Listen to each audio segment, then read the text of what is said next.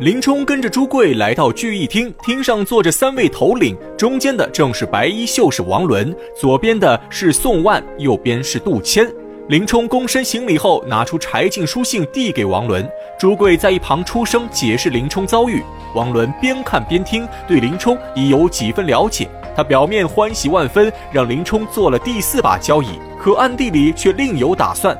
原来这王伦本是一个落榜秀才，因为和杜迁脾气相投，才一起在梁山坡上落草为寇。后来又加入了宋万和朱贵，聚集七八百人，也算小有势力。可王伦这四位头领武艺都很平常。王伦早就听过林冲大名，知道林冲身怀绝技，他担心林冲上山后会抢走自己位置，因此并不想收留林冲。五人在聚义厅上饮过一碗酒，王伦叫出两个手下，一人拖着五十两白银，另外一人拿着两匹丝绸。王伦起身说出一席浑话：“柴大官人举荐教头来我寨入伙，理应款待。怎奈小寨……”粮食缺少，房屋不整，人力寡薄，真恐怕日后耽误了足下，也不好看呐。略备薄礼，望其笑纳。找个大点的山寨，安身歇马，切勿怪罪。王伦此话一出，旁边朱贵听得怒火上涌，他没想到王伦心胸居然如此狭窄，对王伦已有不满之意。林冲是个聪明人，也看出王伦不想收留自己。可现在到处都是捉拿他的官府文书，除了梁山坡，他无处可去。林冲知道王伦担心何事，当场表示自己绝无异心，厚着脸皮祈求王伦收下自己。可王伦心胸狭窄，固执己见，认为林冲威胁太大，为了保住自己地位，执意要赶走林冲。朱贵实在看不下去，起身为林冲说话。杜迁和宋万知道林冲是柴进推荐而来，也劝王伦看在柴进的面子上收下林冲，因为王伦初上梁山时没钱没粮，多亏柴进慷慨资助，才能让梁山坡顺利发展。可以说，王伦能有今天，柴进功不可没。如果王伦不收林冲，就相当于驳了柴进面子，会背上忘恩负义的骂名，传出去对梁山坡名声有损。王伦被众人一劝，暗自思量一番，觉得众人言之有理，可他还是不想收留林冲。左右为难之际，王伦突然想出一个办法，他让林冲叫一个投名状，表示诚心。林冲不知山寨规矩，以为投名状是类似于写字立誓的文书，便让手下取过纸笔，他要当场写一份投名状。王伦听后发出一声冷笑，朱贵急忙出声给林冲解释。这投名状并不是一纸文书，而是一个人头。原来山寨早已立下规矩，如有新头领入伙，必须要先下山杀一个人，然后将人头献给王伦，意思是再无回头路可走。这就是所谓的投名状。林冲这才反应过来，不过他自杀了陆谦三人后，内心束缚已解，觉得杀人并非不义之举，只要杀的是恶人，那就是替天行道。想到此处，林冲直接答应下来。可他担心遇不到该杀的恶人，谁知王伦却说：“随便杀个人来，怎能随便杀人？害我者只是高俅，我害他人，他人何故？”二人一番话，正说出了好汉和贼寇的区别。真正的英雄好汉绝不会滥杀无辜，他们惩恶扬善，只杀该杀之人；可贼寇强盗却滥杀无辜，没有丝毫人情。从这一点来说，贼寇也是该杀之人，这也注定王伦没有好下场。王伦诡计多端，他知道林冲心地善良，抓住林冲软肋，定下三天期限。如果林冲在三天内交不上投名状，那就赶他下山。林冲接下命令后，立刻出门，带着小喽啰选了一个僻静小路，守株待兔，等着有落单客人经过。雪花纷纷扬扬，一如林冲内心纷乱如麻。他本不想滥杀无辜，可如果不杀人，就无法上山入伙。如今除了梁山坡，他已无路可走。此刻，林冲只希望上天开眼，能突然出现一个恶贯满盈的奸贼，杀了对方，不仅是为民除害，也能保住自己性命。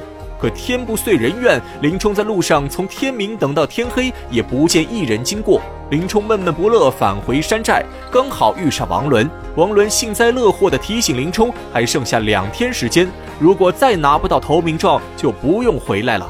林冲听后，心中更加愁闷，整晚都在思考如何拿到投名状，上山入伙。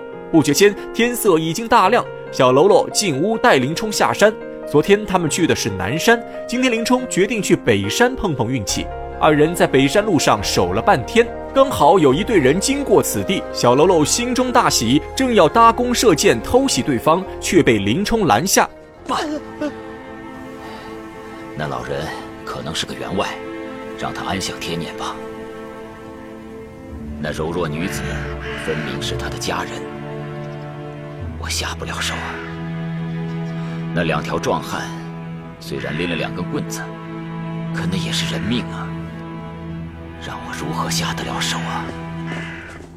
林冲初心未改，不肯滥杀无辜，眼睁睁看着众人逐渐远去。此时他才知道投名状有多难拿，也看破了王伦的狠毒心思。三天内杀一个人对林冲来说很简单，可林冲坚守本心，只杀恶人不杀好人。世间恶人虽多，但三天之内路过梁山，又刚好被他撞到的概率却是小之又小，无异于大海捞针。想到此处，林冲决定改变策略，不杀路人，只劫金银。他想着王伦是个贪财之人，只要劫一些金银珠宝，说不准可以用钱财打动王伦。林冲主意打定，心中再无负担，带着小喽啰转向东山。二人在东路树林又等了半天，正看到一个壮汉扛着一把大刀缓步走来，还背着一个鼓鼓囊囊的包袱，一看就知道里面装满财物。林冲二话不说，挺枪出手。他本想吓退对方，谁知这壮汉青面赤须，外表看着平凡无奇，却拥有一身好武艺。手中大刀变幻莫测，如猛虎下山，势不可挡。林冲手挺长枪，与壮汉斗了几十回合，居然不分胜负。二人正打得难解难分之际，旁边传来王伦声音，劝他们二人停手。林冲抬头一看，只见王伦引着一帮小喽啰走下山来。原来王伦得小喽啰禀报，知道林冲在山下和人争斗，急忙下山观看。正好看到林冲和壮汉的精彩对决，他担心两虎相争必有一伤，于是出声劝下两人。眼看林冲和壮汉停止争斗，王伦上前行礼询问壮汉姓名。这一问又引出一条梁山好汉，原来这壮汉正是杨志，因为脸上有一大片青色胎记，人送外号青面兽。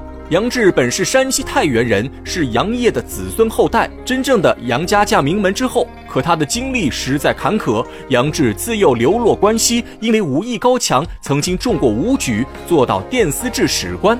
但好景不长，宋徽宗要修建万岁山，杨志奉命从太湖运送花石纲。结果船只走到黄河时，风浪太大，船毁石沉。杨志运气好，捡回一条性命。可失陷花石纲是重罪，杨志不敢返回东京，只能四处逃难。最近，杨志听到消息，宋徽宗赦免了他的罪过，因此杨志准备了一包财物，准备去东京的枢密院贿赂高官，想着能官复原职，却不料遇上林冲劫道。众人混迹江湖，都听过对方名号。王伦盛情邀请杨志上山做客，杨志欣然答应。到了聚义厅，众人饮酒畅谈，王伦言语中处处透露着想留杨志入伙的意思。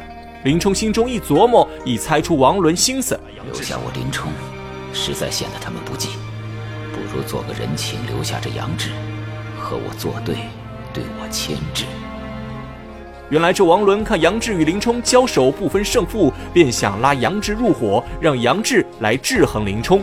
可杨志是将门之后，不愿上山当强盗，坚持要去东京寻人。王伦眼看杨志心意已决，也不便强留，设宴款待杨志后放他下山。